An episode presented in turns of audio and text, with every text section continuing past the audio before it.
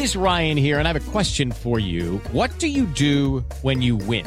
Like, are you a fist pumper? A woohooer, a hand clapper, a high fiver. I kind of like the high five, but if you want to hone in on those winning moves, check out Chumba Casino. At ChumbaCasino.com, choose from hundreds of social casino style games for your chance to redeem serious cash prizes. There are new game releases weekly, plus free daily bonuses. So don't wait. Start having the most fun ever at ChumbaCasino.com. No purchase necessary. BGW. Void were prohibited by law. See terms and conditions. 18 plus. Este es el podcast de Rocío Córdoba.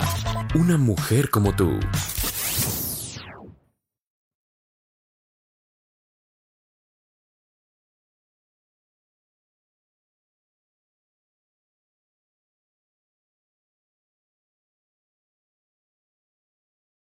Experimentamos muchas pérdidas a lo largo de la vida, pero mm, la muerte de un ser querido no tiene igual en su vacío, vamos, en la profunda tristeza. Pareciera que nuestro mundo se detiene.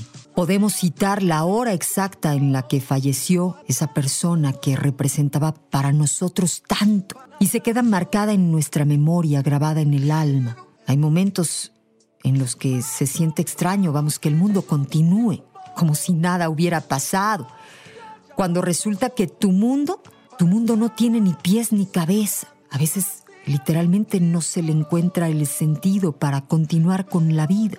No tienes seguridad de para qué o por qué. Tienes nada más, pues sí, frente a ti una vida diferente, una en la que esta persona que falleció ya no va a estar de forma física. Y a veces por mucho que las personas que nos quieren, que están a nuestro alrededor, intentan ayudarnos, buscando las palabras para hacernos sentir mejor, no lo consiguen es una constante en la vida. Tarde o temprano se nos presenta, vamos, una situación así tan complicada como para, vamos, tener que enfrentarla.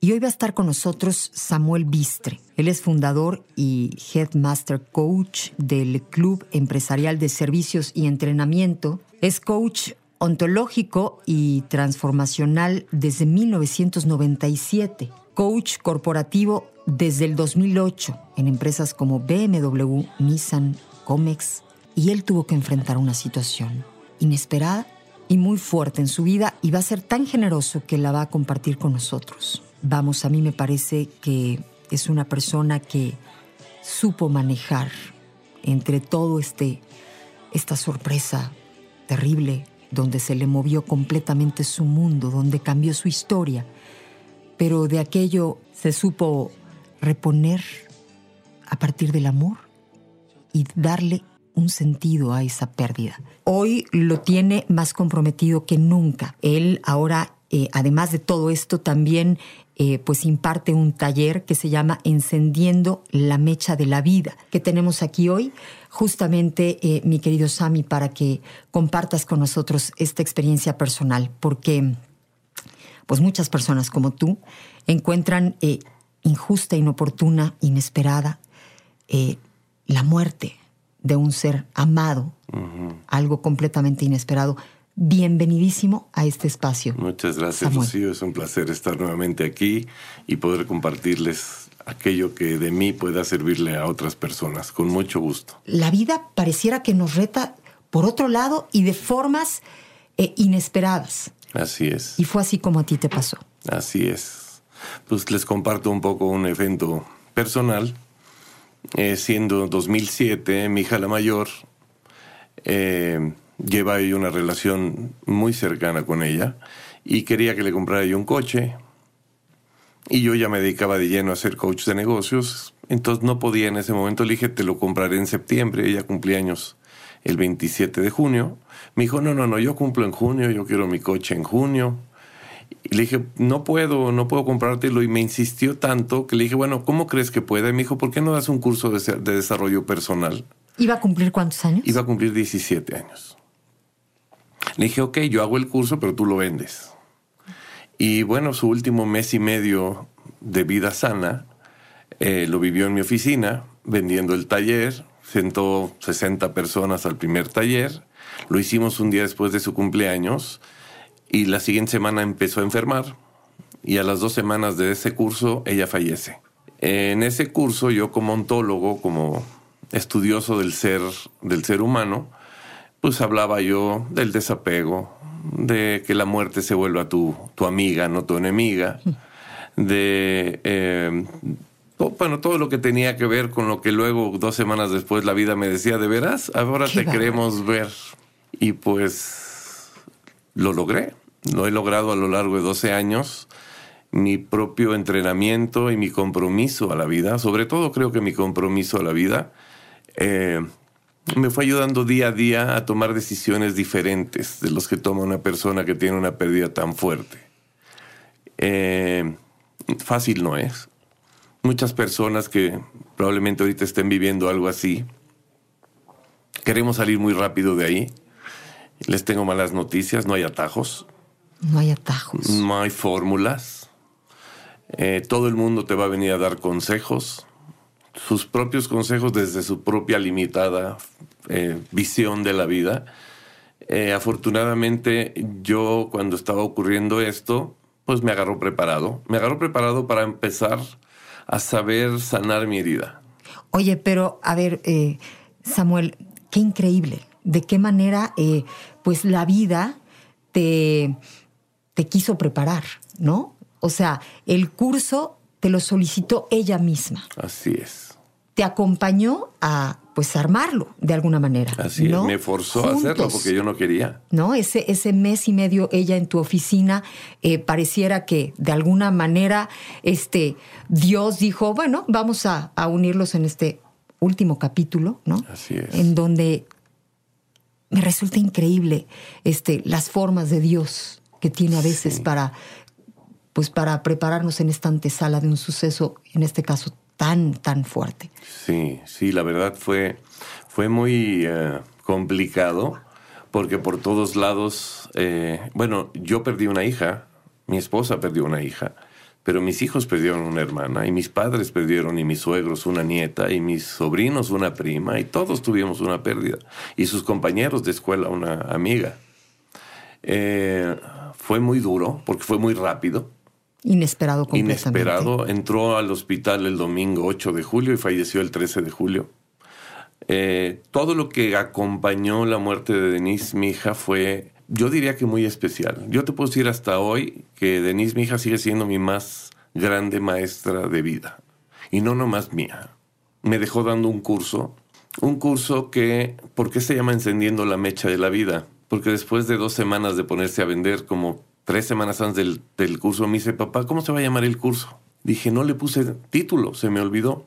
Eh, a mí me dicen Samuel Vistre por mi nombre de pila, pero yo soy encendiendo mechas con patas. Wow, ese es Esa tu mi verdadero nombre. Esa cierto. es mi misión.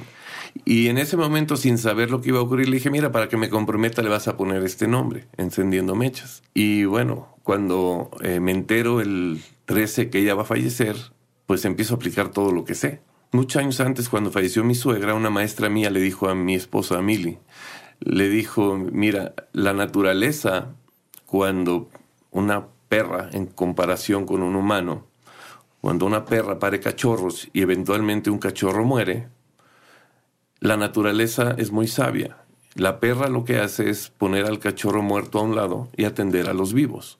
Entonces la lección es atender a los vivos. Y pues me dediqué a atender vivos. Empecé a preparar a mi hija Sharon, que en ese entonces tenía 13 años.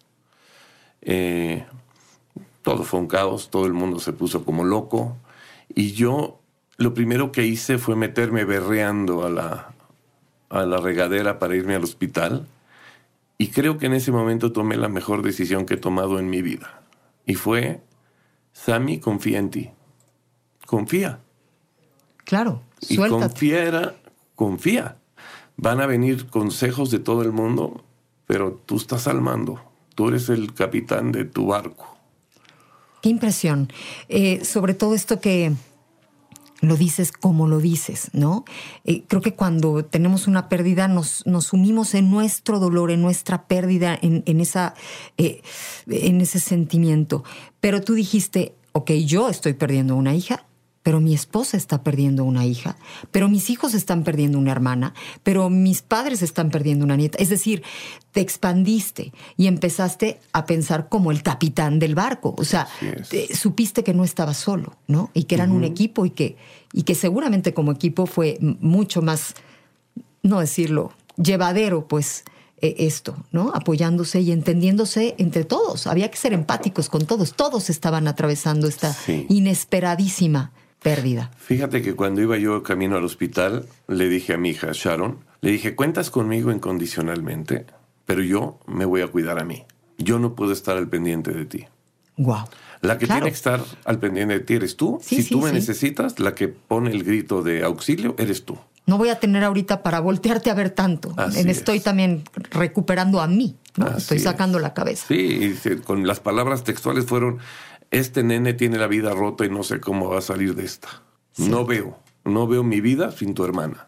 No lo entiendo, ya veremos. Vas a llegar a un hospital donde todos los hombres fuertes que conociste se van a caer ante tus ojos con fichas de dominó uno tras de otro. Y es parte de lo necesario, Samuel, Sí. dejarte caer Sí. como ficha de dominó.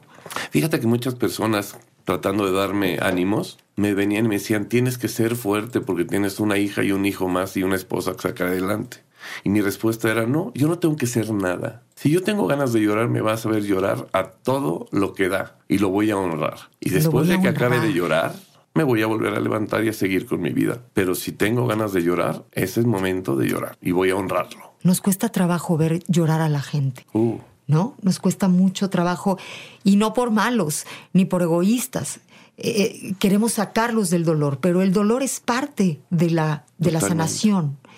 Entre las muchas cosas que tenemos, vamos, como misión de vida, es también enfrentar muchas pérdidas. Samuel, tú has sabido cómo hacerlo. Bueno, mira, vamos a hablar primero de cuál es la razón por la que hay veces no superamos una pérdida. Y antes de, de continuar, quiero decirle a cualquiera que me esté escuchando que yo no estoy hablando la verdad, estoy hablando como yo lo viví. Tu No experiencia. es una fórmula, no es la manera, es como a mí me funcionó y si alguien lo puede adaptar para él, qué bueno. Eh, los seres humanos tenemos lealtades y lealtades que son lealtades ocultas. Para mí, por mis estudios, se me hacen muy evidentes, pero para el ciudadano común no se le hacen evidentes. Eh, se muere mi papá, o se muere mi hijo, o se muere mi hermano, o se muere mi esposa, o se muere quien sea un ser querido. Y muchos de nosotros en ese momento estamos queriendo mostrarle a la persona lo que nos está doliendo y decimos, de, sin ti no puedo vivir, aguas, porque estás sentenciando tu futuro. Eh, yo sabiendo eso, eh, me di permiso de quedarme vivo. Y cuando fue el momento de- del entierro de mi hija, eh, pedí que todo mundo se separara. Eh, entre, como nosotros no enterramos con un ataúd, sino solamente en una mortaja, tomé la cabeza de su cuerpo y creo que para mí fue declarar lo que seguía para mí. Y le dije, mi amor, me duele muchísimo tu partida, no la entiendo, eh, lo respeto, si tu alma cree que ya cumplió su misión, yo lo acato. No es mi momento, yo me quedo. Y fue una forma como de cortar el cordón que me unía de lealtad hacia ella y devolví la lealtad a mí. Eso es fundamental, Rocío. Fue algo así como, como no me voy contigo eh, eh, eh, aquí en, en la tumba. No, no me voy a dejar caer contigo. Así es. ¿no? Te amo profundamente, ¿no? Respeto tus tiempos, estos son los míos. Y tengo que levantarme y seguir en la vida para los demás y para, para ti mismo tenías que seguir. Y fíjate que más que tengo que levantarme, porque yo soy muy, muy cuidadoso del lenguaje. Cuando digo tengo y hay una obligación, no. Elijo. Elijo. Elijo quedarme. Y elijo dejarte ir. Creo que el mayor acto de amor es saber dejar ir. Eh, no- hablamos mucho del ego. Aquí tiene una fundamental participación el ego, ¿no? Se llama up-ego y practicar desapego y soltar y dejar ir, para mí era mi mayor acto de respeto a la decisión de su vida, de su alma, de cómo se tuvo que ir, porque consideró, creo yo, esa es una creencia mía, que su misión estaba cumplida, Como dicen, soltar y fluir. soltar y fluir. Y luego viene la parte de la historia. nuestra mente comprende las cosas a través de una historia. La historia siempre es mentirosa, la que sea. Si yo te digo que soy el mejor del planeta es como lo quiero ver y también es mentira. Y si te digo que soy el peor del planeta, también es una historia y también es mentira. Son formas de relacionarme con el hecho. Entonces fui muy cuidadoso y soy muy cuidadoso de cómo me relaciono con el hecho. Eh, en ese momento lo que le dije a mi hija Sharon es, no sé cómo voy a resolver esto. No le dije, no puedo sin tu hermana porque eso sería sentenciarme. Y luego le, eres fiel a ese decir y luego no puedes porque lo acabas de decir. O sea, lo que me estás diciendo, eh, Samuel, es que decretamos con nuestras palabras, que las palabras tienen un poder infinito y que debemos cuidarlas. Así es. Y decretamos y posterior nos comprometemos a ese decreto que eso es lo que tiene efecto. La lealtad que le tenemos a esa declaración es la que nos atrapa. Y yo fui muy cuidadoso en no hacerlo, porque aparte, como ella en su, yo digo, y es mi creencia, que su última misión de vida fue dejarme tocando vidas. Y tocar vidas de otros, hoy a la distancia te digo que nunca fue al respecto de otros. Me dejó un taller que me reconstruyó a mí, que por articularle a otros seres humanos lo que yo había acumulado de sabiduría, al que volvió más sabio fue a mí. Digamos que ayudando, te ayudaste o recuperando te recuperaste. Totalmente. Es ahí donde comprobamos que, que vivimos para servir, que es nuestra misión de vida, que es, lo único verdadero en el mundo, ¿no? Darnos. y mientras más amor das, más amor tienes. Y muchos queremos como restringir nuestro amor. Tenemos esa cultura, ¿no? Como de que queremos dosificar nuestro amor. Hay personas que creen, no, es que ese no se lo merece, es que no es por él, es por ti, es porque tú sigas viviendo en el amor. Y creo que eso es lo que yo he hecho. Me dediqué a vivir en el amor a mi vida y no me ocupé como querían muchos de mi esposa o de mis hijos. Me ocupé de mí. Yo tengo una analogía en el curso y digo que cuando tú vas al, te subes a un avión, la indicación cuando bajen las mascarillas es que primero tú te la pongas y tú primero estés bien y luego al otro. Muchas personas en, el, en lo duro que es un duelo, porque el, el dolor el dolor es inevitable. Si realmente quieres superarlo, abrázalo, no lo rechaces. Lo rechazas, vas a sufrir. Si te resistes, la vida es un tsunami. Tú resístete y el tsunami va a acabar contigo en segundos. Si fluyes, ni siquiera la ola te revuelca, te lleva en, en, eso, pero requieres soltar el control y solamente recuperar el control de lo que sí es tu control, que es tu responsabilidad. Responsabilidad entendida como en, inglés se dice responsibility, es la habilidad de respuesta. La forma en la que yo elijo responder es mi responsabilidad. Eso es lo único que está en mi ámbito de control. Todo lo demás, la vida dirá. A ver, entonces, para quienes no están enfrentando la pérdida, pero sí eh, tienen cerca a alguien que está enfrentando esta pérdida, cuando vamos a un velorio, cuando vamos a dar el pésame, tenemos que dejar a la gente. Hay palabras que puedan ser, eh, digamos que, ideales para ese momento, no debemos decir nada que... Ah. Mi experiencia, cualquier palabra echa a perder el silencio y lo que transmite el silencio. La que digas, ya la regaste. ¿Es con un abrazo? Con un abrazo y estar. Y estar. No necesita, porque llegamos con toda nuestra porquería, ¿no? A mí una persona con nuestra desesperación muy querida llegó y me dijo, ayudar Qué tragedia. Y yo, sabiendo que el lenguaje norma mi, mi vida, yo dije, yo no me voy a relacionar con la muerte de Denise como una tragedia porque voy a crear una tragedia en mi vida. Es un reto, es un gran reto.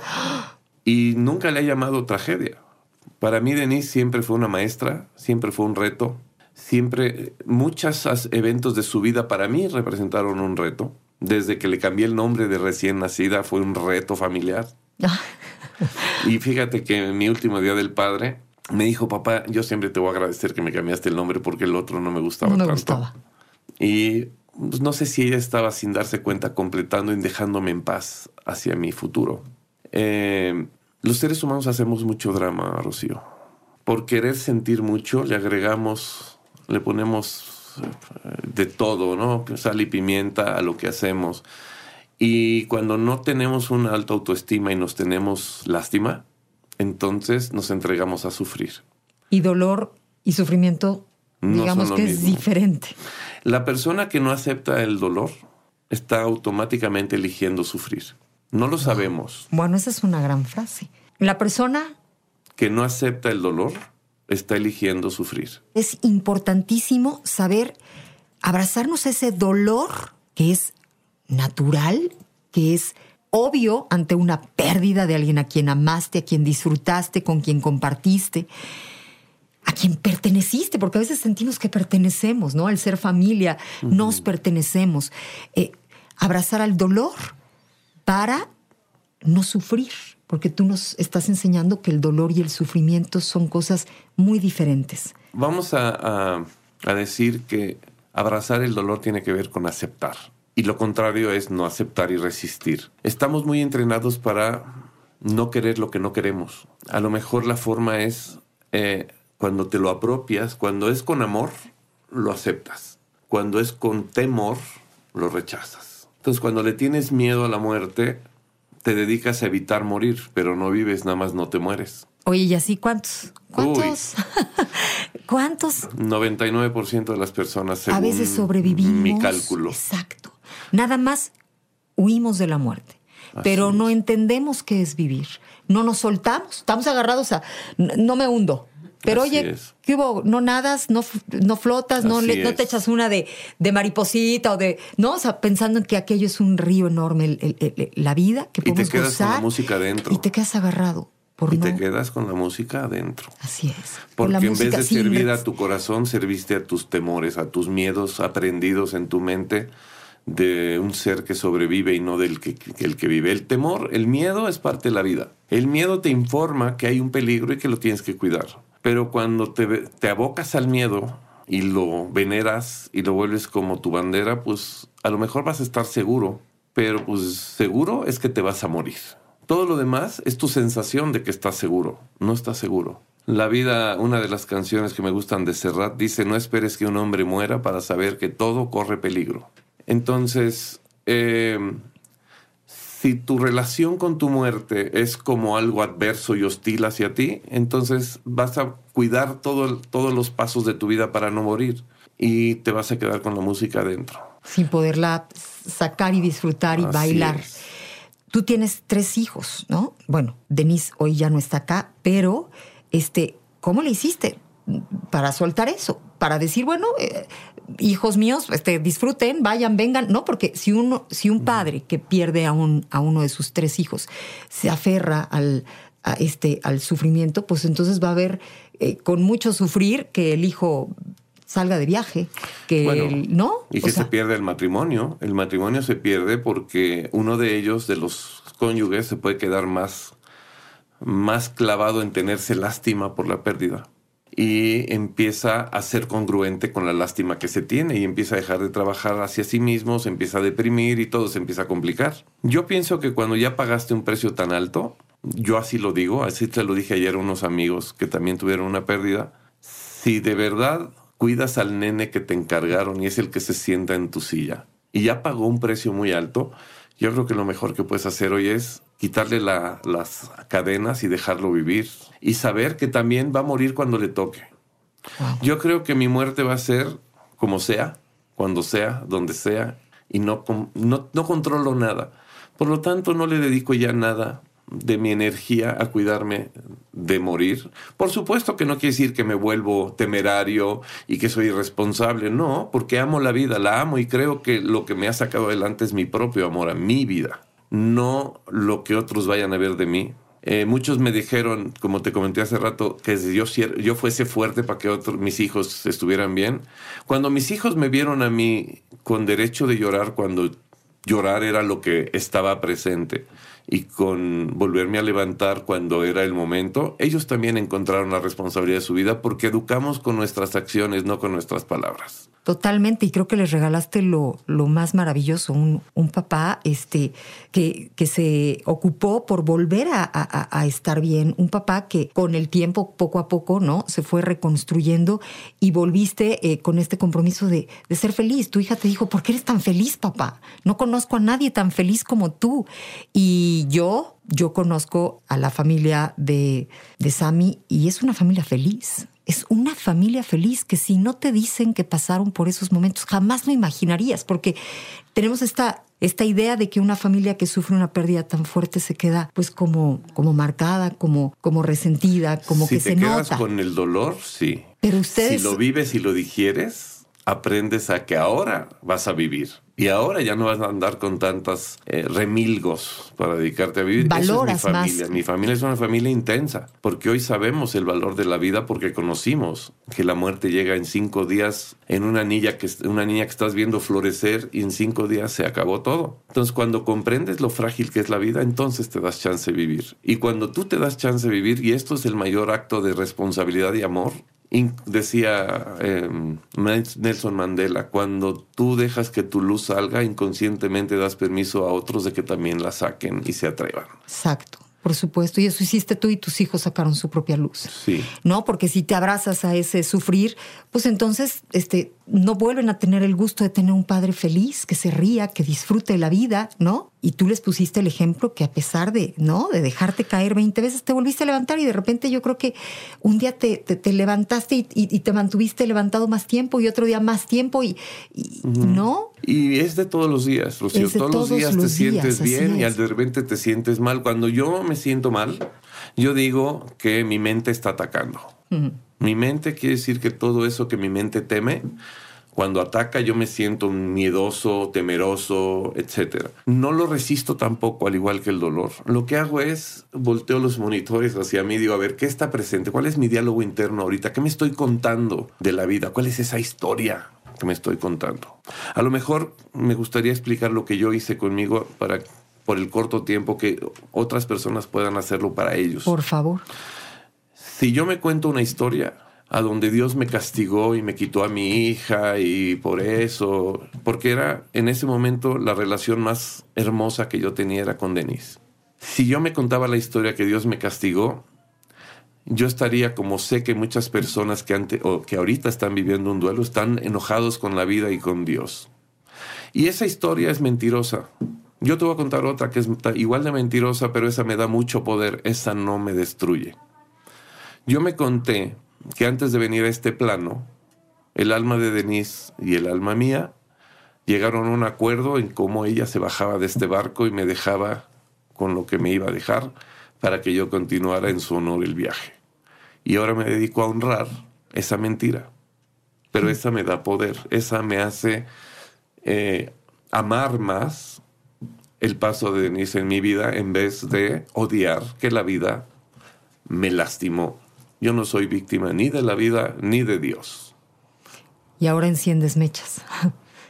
La mayor responsabilidad de encender mechas es primero encender la mía. Si no, no se puede. ¿Cuántas mechas apagadas? ¿Cuántas vidas sobreviviendo sin eh, sacar la música de su interior? Así es. Este, no necesitamos pasar por un duelo o por una pérdida para reconocernos como sobrevivientes tenemos que encender nuestra mecha, tenemos que eh, valorar nuestro tiempo de vida, sí. que este es nuestro momento de vida, que se nos va a acabar a todos, ¿no? Y que la experiencia es única.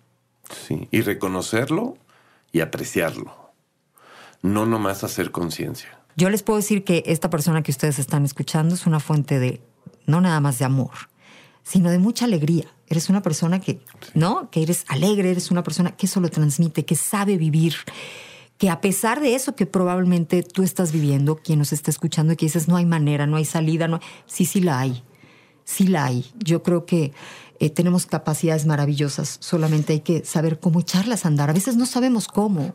Einstein decía que esperar resultados diferentes haciendo lo mismo es síntoma de locura. Tienes que alterar quién eres. Tienes que dejar de ser el que se tiene lástima para convertirte en el que dice que va para adelante. Tienes que dejar de ser el, la víctima para convertirte en el dueño de tu vida. Si ya está incluida esa muerte de ese ser querido en tu vida, yo te invito a que junto con ese, eh, que lo incluyas en tu vida, que no lo luches, que te lo apropies y en vez de que te preguntes como víctima por qué me pasó, que te preguntes como dueño de tu vida para qué está ocurriendo esto en mi vida y en quién me voy a convertir. Que como yo también me voy a morir, porque eso es como termina siempre encendiendo la mecha a la vida. Te vas a morir. Eso tenlo por seguro. Hay quienes ya están muertos, nomás están esperando a que los entierren. Pero si sabes que te vas a morir y de verdad te quieres regalar con lo que está, eh, presente, yo creo que va a llegar el momento y no creas que se logra muy rápido. Porque hay personas que creen, sí, tú lo dices muy fácil, me han dicho algunos. Bueno, tú lo escuchas muy fácil, pero esto es de todos los días de mi vida. Encender la mecha de tu vida es como brincar y mantenerte a 15 centímetros de altura. Si no vuelves a brincar, ya estás otra vez en el piso.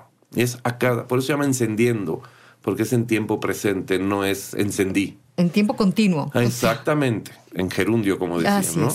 Yo creo que si te haces cargo de tu vida, entiendes tu dolor y te dejas sentirlo y empiezas a ver todas las conversaciones que surgen en tu mente de ese dolor y las atiendes desde el respeto y el aprecio y reconocimiento por lo que fue, por lo que es, pero que no te desvíes de la realidad. La realidad es que esa persona ya no está. Y si te tiras y pataleas, no va a regresar.